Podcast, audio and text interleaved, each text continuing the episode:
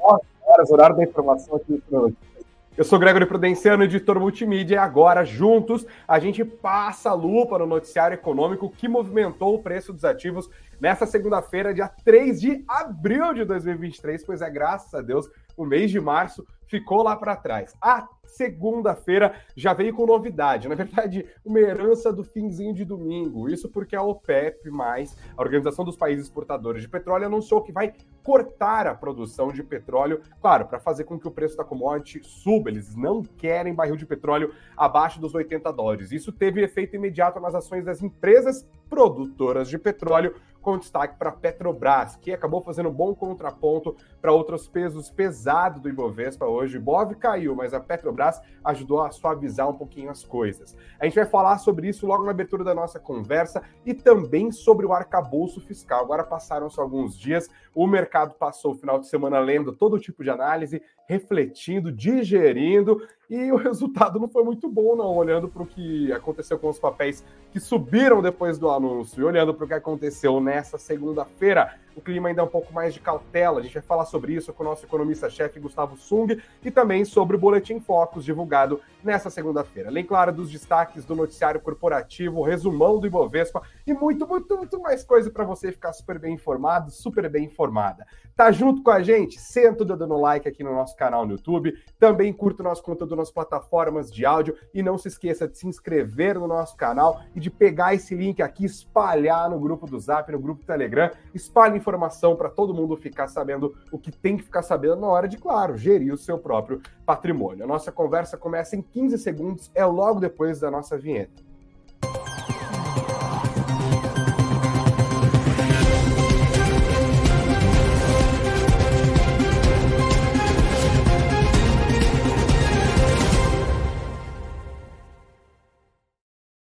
Eita, vinheta tensa, ficou até nervoso aqui. Sejam todos muito bem-vindos, boa segunda-feira para vocês. Vocês devem ter reparado que na sexta-feira não teve live, né? Pois é, um resfriado me pegou ali. Tentei até os 45 segundos do tempo, falei, quer saber? Eu não vou ficar a live inteira dando tossidinha para o povo ficar ouvindo, não. Desculpa, gente, mas aqui estou, estou quase 100% recuperado. Sejam bem-vindos. Bom, a gente já começou a segunda-feira repercutindo uma notícia do fim de domingo, como eu disse agora na nossa escalada. Alguns países que integram a Organização dos Países Exportadores de Petróleo e outros aliados, a famosa OPEP+, é, anunciaram no domingo que farão cortes adicionais voluntários, ou seja, por pura vontade própria, para preservar o preço do petróleo na produção de commodity. E não é qualquer corte, não. 1 milhão 660 mil barris de petróleo por dia a menos até o final deste ano de 2023. Com isso, claro, o resultado foi uma alta expressiva no preço da commodity de mais de 6%. Na New York Mercantile Exchange, o petróleo WTI é negociado lá para maio, a alta foi de 6,28% hoje, terminando o dia nos 80 dólares e 42 centavos o barril. É nesse nível que os produtores querem manter a produção da commodity, tá? A negociação dela. O Brent para junho, esse é negociado na International Exchange, subiu 6,31% nessa segunda-feira, 84 dólares e 93 centavos o barril. Além do efeito imediato nos preços das ações das empresas que vendem petróleo, isso aqui no Brasil e ao redor do planeta, claro, isso também causou algum estresse, é, porque há o temor de que isso sustente os níveis de preços em patamares mais altos e que isso pressione os bancos centrais. Pelo menos os bancos centrais com certeza ficaram em alerta depois dessa decisão dos países que integram a OPEP+, porque isso pode significar pressão inflacionária global adicional por um pouco mais de tempo. Mas olhando por efeito imediato aqui, a gente vê um reflexo positivo nas ações, claro, das empresas exportadoras de petróleo. Acompanha comigo o que aconteceu, por exemplo, com as ações da 3R Petróleo, uma alta de 1,56 que foi se moderando, inclusive, ao longo do dia. Os papéis da PetroRio, que agora é PRIO mesmo, né? PRIO 3 é o ticker, alta de 3,88%. Mas a Petrobras, que até teve uma alta tímida no começo do pregão, depois dessa notícia, acabou ganhando força, tá? 4,43% de alta, olhando para a Petro 4, que é o papel mais líquido, as ações preferenciais da petroleira, R$ 24,49 no fechamento de hoje. Os papéis ordinários da Petrobras avançaram 4,76%. R$ 27,75. Dá uma olhada em como que ficou o mapa dos ativos do Ibovespa nesta segunda-feira, muito por conta desse noticiário. Claro, tem uma interação de notícias aqui. Você está vendo, né? Qual que são os, dois grandes quadradões verdinhos aqui do Ibovespa para você que está junto com a gente pelo YouTube ou pelo Spotify? É Petrobras, né? Petro 4, Petro 3, avançando em bloco, tá, dá para ver aqui Prio 3 também subindo bonitinho. As ações dos bancos todas no negativo, com exceção de BTG Pactual aqui, as units ficaram estagnadas, BPAC 11. Todas as outras acabaram devolvendo, algumas mais, outras menos, por exemplo, BBSA, BBAS3, Banco do Brasil, queda de pouco mais de 1%, agora é Itaú e Bradesco, mais de 2%, quase 3% de queda, devolvendo um pouco daquela euforia pós-arcabouço fiscal que a gente viu na semana passada, mercado se acomodando, muita gente aproveitando para realizar lucros, o clima de insegurança com relação ao arcabouço fiscal agora vai se impondo, a gente já vai falar um pouco mais sobre isso. As ações da Vale foram para baixo hoje, como também foram para baixo a maior parte das ações, parte das ações do setor siderurgia e metalurgia tem um temor ali, né, de que a elevação dos preços dos combustíveis acabem levando os bancos centrais a uma postura mais agressiva, ou seja, juros mais altos, o que vai desacelerar a economia, o que diminui a demanda por outras commodities, entre elas minérios de ferro, isso também acabou aparecendo nos preços dessas ações. Setor de energia elétrica majoritariamente no negativo hoje, e claro, as ações de varejo também tendem a sofrer nesse cenário, com investidores um pouco mais acautelados, justamente tentando prever qual será o efeito desse possível é, dessa possível alta nos preços do petróleo sobre as políticas monetárias dos bancos centrais ao redor do planeta, dia de um pouco de ajustes também nesses papéis que acabaram até se dando bem depois com a queda dos juros futuros, depois da apresentação do arcabouço fiscal. No final das contas, o Ibovespa terminou o dia numa queda de 0,37% aos 101.506 pontos. A moeda americana teve um dia de bastante volatilidade, terminou o dia numa ligeira alta, 0,05% de ganhos, R$ 5,07. Eu te dou uma doleta, você me devolve 5,0709. E esse é o resumão do Ibovespa nessa segunda-feira. Lembra, só começo do jogo, tá? A gente ainda tem terça, quarta, quinta, sexta a gente para, porque a sexta-feira da paixão é feriado. Mas a gente está longe. Antes de chegar lá, a gente ainda tem que falar um pouco mais sobre as expectativas do mercado para o arcabouço fiscal. Como eu acabei de falar, o dia foi de correção nos preços de alguns ativos depois da euforia com o arcabouço fiscal. Para você que chegou agora, que estava tirando férias, que estava com o pé para cima, o que, que é o tal do arcabouço fiscal que a gente tem repercutindo, vem repercutindo tanto aqui nas nossas conversas? A regra que vem para substituir o teto de gastos. O teto de gastos era uma regra mais simples, né? Basicamente, ele congelava os gastos da União, ele pegava, ó, quanto que a gente gastou nesse ano? Vamos corrigir pela inflação, e é isso que o governo pode gastar no ano seguinte. Aí, ah, no ano seguinte, é o que ele gastou corrigido pela inflação, ou seja, ele congelava aquela, aqueles gastos ali de 2016 por 20 anos, tinha um, um período ali no meio desse prazo, 10 anos depois, que a regra poderia ser revista, mas claro que ela não chegou lá porque ela foi abatida em pleno voo com sucessivas modificações justas, não justas, esse não é o debate aqui. A regra que o governo do presidente Lula apresentou agora é uma regra que sim, limita o crescimento dos gastos, mas também estabelece um piso para o crescimento dos gastos. Os gastos vão sempre crescer. Como que vai funcionar isso? Essa regra estabelece que os gastos do governo vão subir 70% do que subir a arrecadação até o limite da expansão de 2,5% ao ano em termos reais, ou seja, já corrigindo pela inflação, é, e com uma expansão real de no mínimo 0,6% ao ano. Isso dentro de um regime de metas para superávit primário que é previsto para o ano que vem 0,0, tá? Então, sem superávit, sem déficit, 0,0. É, em 2025, um superávit, que seria o quanto que o governo arrecada, menos o que o governo gasta, um superávit só do positivo de 0,5% do PIB em 2025 e seria de 1% do PIB em 2026, último ano do governo Lula, isso dentro de uma banda de variação de 0,25 ponto percentual para mais ou para menos. Ah, então, se a meta é zero no ano que vem, pode ser mais 0,25 ou menos 0,25.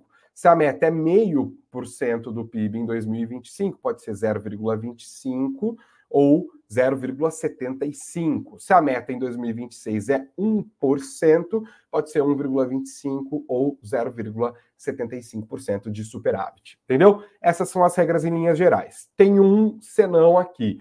Quando o resultado primário não for cumprido dentro dessa banda de variação aqui, o crescimento dos gastos no ano seguinte vai ser, vai ser limitado a 50% do que crescer a arrecadação, e não os 70% da regra original. O mercado olhou para ali, começou a fazer cálculos e tal, tá, tá, tá, e a questão que logo surgiu em investidores é: para cumprir essas metas estabelecidas pelo governo Lula, há necessidade de um aumento importante de arrecadação. Aumento de arrecadação é quase que a mesma coisa que aumento de impostos. Mas o ministro da Fazenda, Fernando Haddad, logo tratou de dizer: não, não, não, não, não, não se apeguem a isso, não haverá aumento de impostos. E ele disse claramente: não haverá criação de novos impostos e não haverá aumento de alíquotas de impostos já existentes. Aí você fala, tá, mas então não vai ter criação de imposto novo, as alíquotas vão ficar congeladas e ainda assim vai precisar de mais dinheiro? A propriedade falou, é, vai. Eles estão, inclusive, prevendo que são necessários mais 150 bilhões de reais para atender os parâmetros estabelecidos no arcabouço fiscal. De onde que vai sair disso, essa grana, então, esses 150 bilhões? É muita grana, tá? É basicamente o que ele tem definido como uma recomposição da base fiscal, o que seria cobrar impostos de quem hoje está pagando pouco ou nada. Alguns setores de atividade econômica, de serviços que não estão pagando impostos e outros setores que foram beneficiados por várias políticas de desonerações que no final das contas acabam gerando de fato distorções na base tributária. É aí que ele vai começar a atacar. Ele disse hoje, inclusive, que esse primeiro pacote de medidas para restabelecer a base fiscal do Brasil inclui alterações na contribuição social sobre lucro líquido, combate ao contrabando no comércio eletrônico. A gente está falando, sim, desses produtos asiáticos que você compra em sites como Shine, Shein, cada um fala um negócio, mas é Shein o certo, tá? É, AliExpress e por aí vai. Também tributação de apostas eletrônicas, e os números estão meio malucos, porque já foi falado que tributação de apostas eletrônicas, sabe esses sites de sporting betting, por exemplo, que estão patrocinando todos os grandes é, clubes do futebol brasileiro, as grandes transmissões, são essas empresas que estão agora no foco do governo. Já foi dito que a tributação dessas atividades geraria 6 bilhões, agora estão falando no dobro, 12 bilhões de reais, só cobrando aposta eletrônica que hoje não são tributadas, tá? Bom, a gente vai continuar prestando atenção nisso. Já foi noticiado, inclusive, e você deve estar preocupado, e os meus dividendos, Grego, e os meus dividendos? Olha, até agora não tem notícia sobre isso, mas não é de se surpreender se de fato isso acabar sendo incluído nessas próximas medidas que o governo deve apresentar ao Congresso para recompor a tal da base fiscal é, do nosso país. O que foi já noticiado aqui a colar é que uma das medidas seria a tributação dos fundos exclusivos, que são aqueles fundos de investimentos que tem só um cotista, é um veículo de investimento, claro, para os super ricos. Esses fundos seriam tributados, isso já foi tentado outras vezes em outros governos e não houve força política para que isso acontecesse. Será que o governo Lula, cuja base no Congresso a gente desconhece até agora, vai ter forças para fazer isso? Quanto isso foi costurado de fato com os líderes dos partidos políticos na Câmara, no Congresso, a gente ainda não sabe dizer. O que o Haddad disse hoje é que, além dessas medidas que serão enviadas ao Congresso nos próximos dias, o próprio texto do arcabouço fiscal deve chegar ao Congresso antes do dia 15 de abril. Isso porque ele está aproveitando para fazer esse jogo, esse corpo a corpo com os congressistas nesta semana, que não tem atividade de votação no Congresso Nacional por conta da semana de Páscoa. Então, a política está sendo feita agora, espera-se para que as votações aconteçam depois da volta do recesso. Isso tudo está claro no radar dos investidores. E para conversar sobre essas impressões que agora se assentam sobre o arcabouço fiscal e também sobre o Boletim Focus, que foi divulgado na segunda-feira, já já a gente vai conferir um pouco mais dos números, eu trago aqui para nossa conversa o economista-chefe do Grupo Suno, Gustavo Sung. Gustavo, boa noite para você, bem-vindo mais uma vez. Tudo certo por aí? Boa noite, Greg. Boa noite, investidores e todos que nos acompanham. Tenha uma boa semana, um pouquinho mais curta, mas ainda tem bastante chão, né? Tem bastante chão e tem bastante emoção. O Gustavo, queria falar primeiro sobre o arcabouço, a gente já vai falar sobre os números é, do Boletim Focus, mas a gente teve alguns dias para digerir os números apresentados pelo governo. Eu até falava com você aqui antes da gente entrar ao vivo, né, nossa transmissão, de que aquele PowerPoint foi meio que uma carta de boas intenções, né? Porque ele diz o que o governo quer fazer, simplifica as regras ali, que não são já tão simples assim, mas não diz na ponta do lápis, né, na conta, como que eles vão entregar aquilo. E isso foi apontado lá atrás. E agora a gente entende com mais clareza por que, que os cálculos não foram apresentados, porque eles é, exigem uma negociação corpo a corpo no Congresso para aprovar essa batelada de medidas fiscais de recomposição da base e tal. Eu queria saber a sua avaliação sobre isso, mas antes, queria que você abrisse respondendo a nossa dúvida mais cadente. A gente está falando de aumento de impostos ou não? É mera mero recurso semântico? Bom, a grande discussão que eu trouxe na sexta-feira também, quando a gente conversou, foi na quinta, nosso Breaking News, né? Que a gente fez por quase duas horas. Foi na quinta, isso. É, foi um pouco um ceticismo para cumprir essas metas. Teve várias polêmicas, eu acho, desde a apresentação. Primeiro vazou algumas informações, e aí se pensava assim, na questão da receita, né? Eu lembro até que ó, o pessoal do mercado e os analistas falavam, ah, pode sim inflar a receita, porque a receita é projetada 12 meses à frente, e aí ele podia inflar a receita para melhorar a despesa, aí veio arcabouço e falou, olha, não estou olhando para a receita futura, e sim para os 12 últimos meses, né, o acumulado da receita dos últimos meses, e aí gerou menos problemas com essa questão. Então, assim, há ainda muitas incertezas e alguns mecanismos que vão ser mais uh, divulgados à frente quando o texto, lembrando que a princípio que se circula vai ser uma lei complementar, né, que não precisa ali de um 60% de aprovação do Congresso, uh, pode ser a maioria absoluta somente. Uh, então assim, a gente vai entender um pouquinho mais para frente. Até o Haddad falou que para poder o teto, o teto não, o, o novo arcabouço fiscal valer, ter que aumentar a arrecadação em 150 bi. Agora, respondendo se vai ser aumento de imposto ou não, vai ser aumento de imposto para algumas categorias, né? Não tem muito recurso semântico que fazer, porque muitos que não pagam, até ele falou na entrevista, não vou criar novos impostos e nem vou aumentar alíquotas. Eu vou fazer quem não paga pagar. Então, no fundo, você está colocando imposto em alguém, certo? Sim, certo. Exato. Posso, a semântica que entendi é essa, ó, Muitas empresas foram desoneradas, utilizam de recursos, tem o litígio aí, tem muitas coisas que, tem, que podem ser. Até estava lendo uma análise, ou até entrevista dele. Muitas vezes, é, pessoas, empresas se utilizam de brechas da lei é, para poder não pagar imposto. Ele quer, no fundo, acertar essas arestas para poder diminuir essa desoneração que existe. Né? Então, no fundo, essas pessoas, por exemplo, aí o site de apostas vão começar a pagar impostos. Isso é criação de impostos. Sim. Então, assim, Sim. no fundo, ele fala.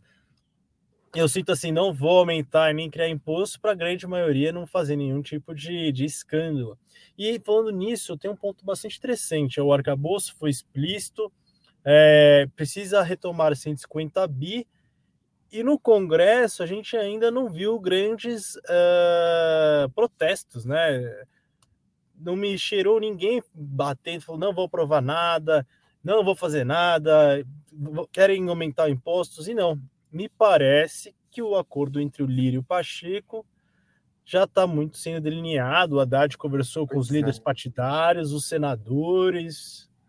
Então, assim. Ou, ou foi muito mal alinhavado, ou foi muito bem alinhavado, né? A gente não tem como saber ainda como porque de fato não houve essa grita e inclusive houve uma pública postura colaborativa de líderes é, da oposição. Mas aqui eu faço uma outra provocação para você. Eu acho que a ideia de restaurar a base fiscal do Brasil parece bastante saudável, né? De fato, a gente tem a ação de grupos de lobby junto ao Congresso que geraram todo tipo de distorção tributária. É uma das razões para a gente não ter uma agenda de produtividade como outros países têm.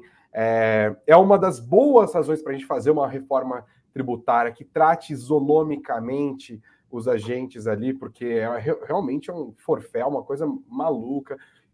Nesse sentido, legal. Que bom que o governo está tendo força política e coragem para enfrentar essa que é uma das razões da nossa loucura fiscal. Super legal. Por outro lado, focar nisso também tira a ênfase de uma outra discussão que é muito importante em termos fiscais, que é não tem de onde cortar, não é possível que não tenha de onde cortar, não é possível que não tenha como melhorar os gastos que já estão estabelecidos, ainda mais considerando um dado que você trouxe na nossa última transmissão, que 95% das despesas do governo são obrigatórias, 5% são só gastos discricionários. Que legal que o governo está atacando pelo ponto de vista da arrecadação, tem trabalho a ser feito, é, mas ausentar-se do debate sobre gastos que podem ser cortados me parece, por outro lado, uma covardia. Né? É, até estou tentando linkar três pontos que eu queria comentar. É, hoje pela manhã eu li um dado bastante interessante. Vamos fazer um seguinte cenário. Vamos dizer que a arrecadação do, do ano foi bastante ruim. E aí, no limite inferior, o governo pode aumentar as despesas em 0,6% real, certo? Certo. Você guarda essa informação. Se você pegar a Previdência, que custa 45% do nosso orçamento e é despesa obrigatória, então você pega os 100%, tudo que a gente tem que gastar de, de parte orçamentária, 45% é para a Previdência. A Previdência, eu estava vendo, ela cresce de forma real 1,2%. Ou seja, cresce 1,2% acima da inflação. Então, nem a despesa que a gente pode crescer vai fazer tampar a parte da previdência. Isso sem contar a parte de administrativa, manutenção da máquina pública, por exemplo, pagamento de servidores, comprar papel higiênico, assim, toda essa parte vai começar a sofrer problemas. Como que, aí, eu, aí é o ponto, né? Esses gastos que deveriam ser atacados não necessariamente estão sendo focados pelo governo, eles estão ali olhando basicamente para arrecadação. Uh, por um lado é bom assim a gente olhar um pouquinho para algumas distorções, mas quando eu até escrevi, a gente comentou na quinta-feira, o grande problema do Brasil são os gastos. E aí entra a reforma tributária, reforma administrativa. Eu acho que daqui uns bons anos a gente vai ter que fazer uma nova reforma da Previdência, porque a população brasileira está ficando velha. Então, assim, tem bastante coisa de gastos. E aí eu acho que vai muito passar pelas declarações da Simone Tebet, né?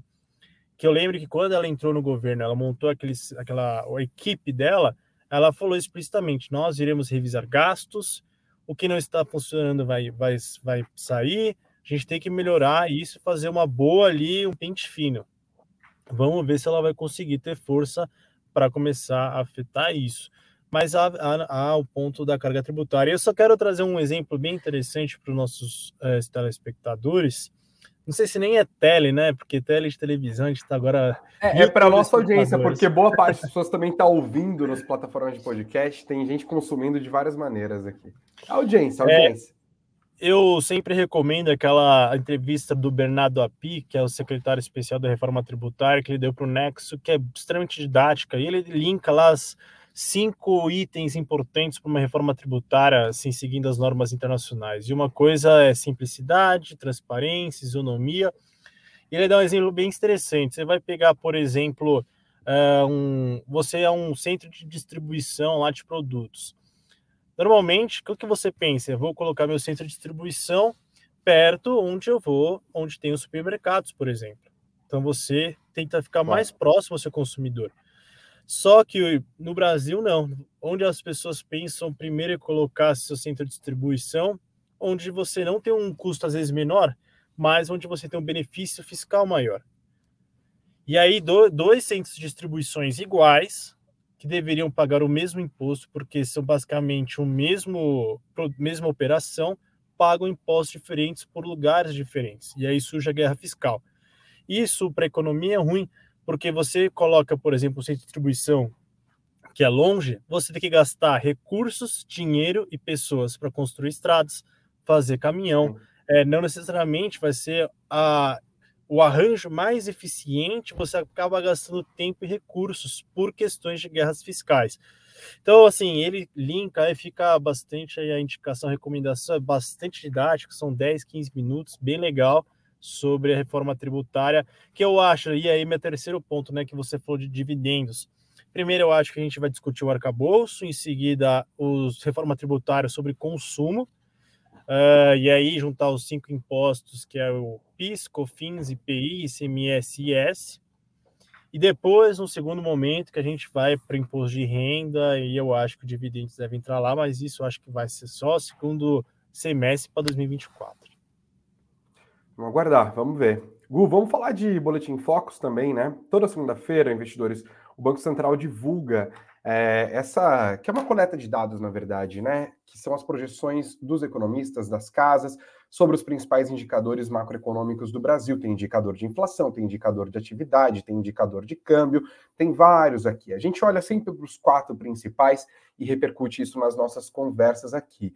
Gustavo, olhando para o que aconteceu nessa divulgação do Boletim Focus, a gente vê uma ligeira alta na projeção do mercado para o IPCA de 5,20, desculpa, de 5,93% para 5,96%, isso agora para o fim de 2023, estabilidade para as projeções dos próximos anos, 4,13% no fim de 2024, 4% para 2025. Estabilidade também nas projeções de Selic, isso para todos esses anos aqui, 12,65% é a aposta no mercado para Selic no fim desse ano, 10% no fim do ano que vem, 9% para 2024. Você vê algum efeito do arcabouço fiscal sobre as medianas do Boletim Focus divulgado na segunda-feira? Ou o mercado está esperando para ver mais coisa? Não, eu acho que a boa notícia, assim, eu vi esse boletim Focus, mas de forma bastante, bastante, não, vai razoavelmente positivo. E eu acho que os efeitos do novo arcabouço vão vir nas próximas semanas. Mas um olhar que eu vejo que é interessante é que se a gente pegar as inflação, se puder até voltar, Greg, por favor. Claro, claro. Espera aí, só um minuto. Foi. A inflação, se você for para a direita, que é a primeira linha, a de 2024, a de 2025 e a de 2026. Sim. 5,96 ficaram... 2023. Um aumento ligeiro, é estável, ligeiro. Aí 24 estável, 25 estável e 26, que também é um prazo interessante de se olhar, que é a última coluna, estável. E qual que é o grande problema que a gente sempre trouxe que o Banco Central bateu é, fortemente? Questões expectativas. As expectativas têm subido. Quando eles colocam no modelo do Banco Central, ainda é problemático, porque lembrando, fica a recomendação para todos que desejam entender um pouquinho mais, ler a ata aí do Banco Central, que foi extremamente didática. Parece que foi assim para o pessoal lá de Brasília ler e, e, parar de encher um pouquinho o saco, porque eles explicaram ponto a ponto, didática a didática, eles falaram: olha, se as expectativas no longo prazo estão subindo, os agentes colocam isso nos seus contratos, nos seus ajustes salariais. E isso é ruim. Então, se eu espero amanhã que a inflação e os preços vão ser maiores, eu coloco isso hoje. Tem um parágrafo explícito disso, que nunca vi o Banco Central ali, desde que eu acompanho, ser tão didático.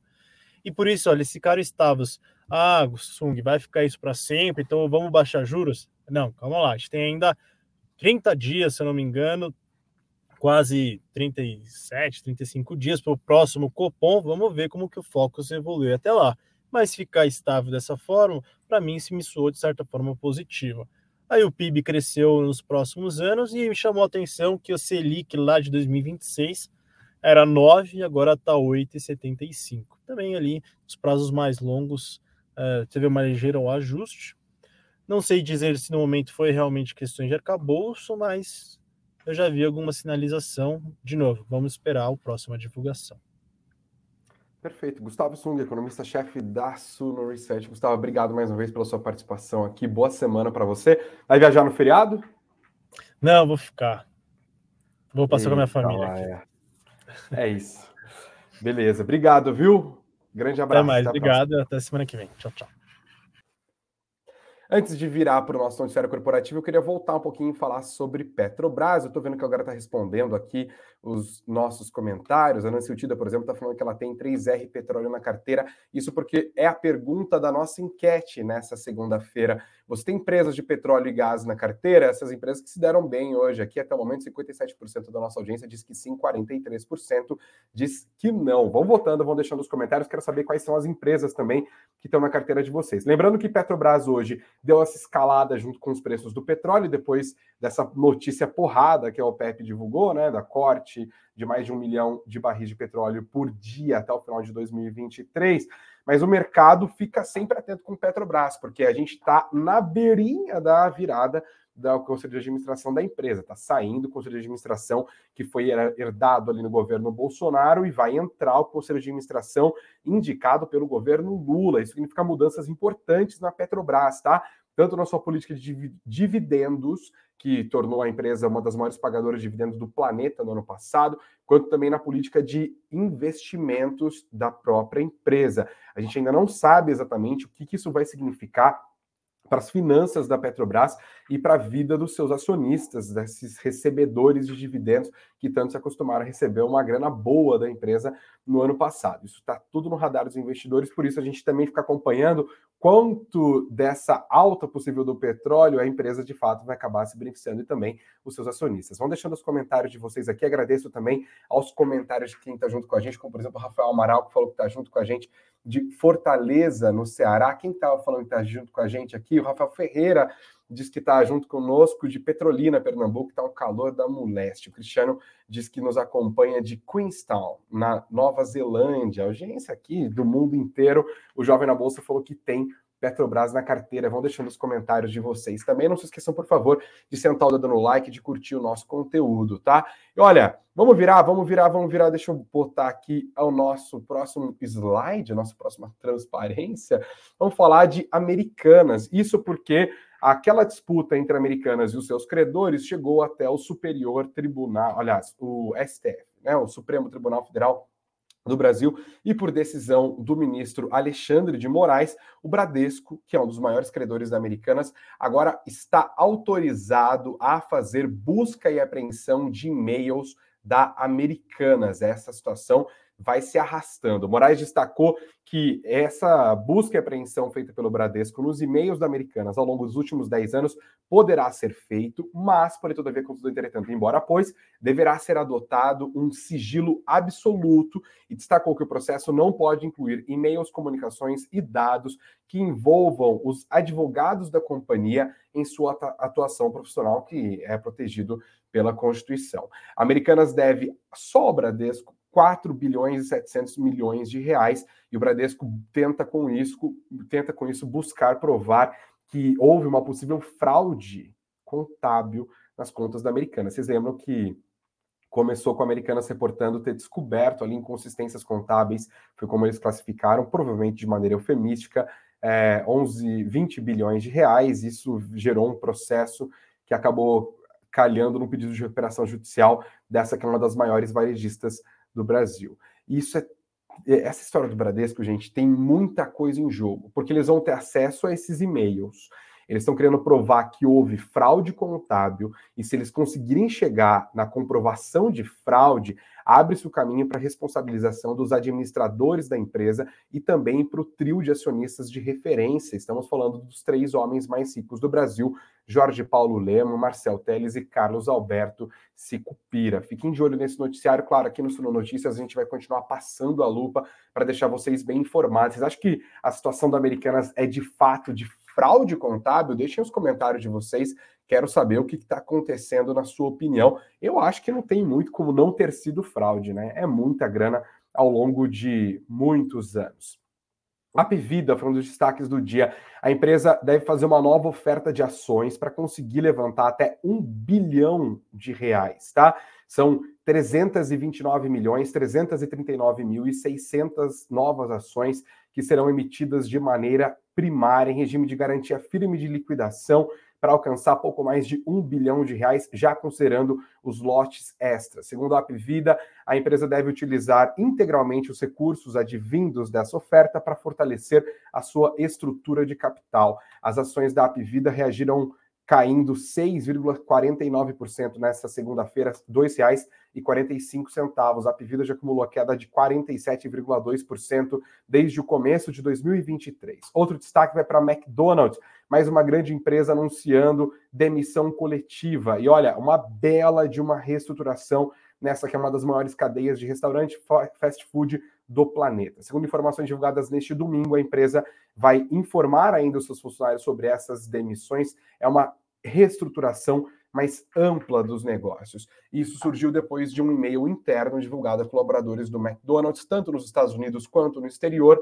pedindo para que funcionários corporativos trabalhassem em casa de segunda, hoje, até quarta-feira. Segundo o The Wall Street Journal, a empresa pede para que esses empregados, inclusive, cancelassem todas as reuniões presenciais com fornecedores e também em outras partes externas da sede. Vamos aguardar, porque até quarta, quinta-feira a gente deve ter a confirmação sobre qual será o tamanho desse é, reenquadramento do McDonald's. Hoje, o McDonald's emprega mais de 150 mil pessoas ao redor do planeta, 70% dessas pessoas estão empregadas fora dos Estados Unidos, isso segundo dados divulgados pela própria companhia no mês de fevereiro. As BDRs do McDonald's, a MCDC 34, negociados aqui na nossa B3, terminaram de em alta de 1,33%, R$ 71,66 no valor no final do dia de hoje. Dou um recadinho para vocês, hein? Lembra que eu falei na semana passada sobre o nosso Fiagro Experience, que vai acontecer agora no dia 28 de abril? Estão abertas as vendas. Dá uma olhada no link que está na descrição desse nosso vídeo e também está na descrição desse podcast. Se você quiser participar desse que já é o maior evento sobre Fiagro no Brasil, presencialmente, lá na B3, eu vou ter o prazer de apresentar. Vocês vão conhecer alguns dos nossos maiores destaques em administração de fundos do agronegócio não perca, dá uma olhada em quanto que está o valor, as condições especiais aqui, vendas abertas. Dá uma olhada, está aqui na descrição desse vídeo, também na plataforma de áudio da sua preferência, onde você nos acompanha neste exato momento. Enquanto o Lucas vai subindo a nossa vinheta, eu dou o resultado da nossa enquete. Olha, a maior parte da nossa audiência, 60%, sempre escolhe o gasto da carteira, 40% não tem ou não tem ainda vocês que votaram, que participaram da nossa conversa. Não se esqueça de sentar o dedo no like, por favor, inscreva-se aqui no nosso canal também, compartilhe o link e faça a galera se inscrever no nosso canal. A gente está em todas as plataformas também para deixar vocês bem informados, sempre no Twitter, no TikTok, no Facebook, além, claro, do nosso site sono.com.br barra notícias, sono.com.br barra notícias. Mais uma semana começando sempre para deixar vocês bem informados. A gente volta amanhã às 19 horas, se Deus quiser, com muita saúde. Então, beijos aos de beijos, abraços aos de abraços, muito dinheiro no bolso. E vem que vem que o feriado tá longe ainda. Tá mais, gente. Obrigadão.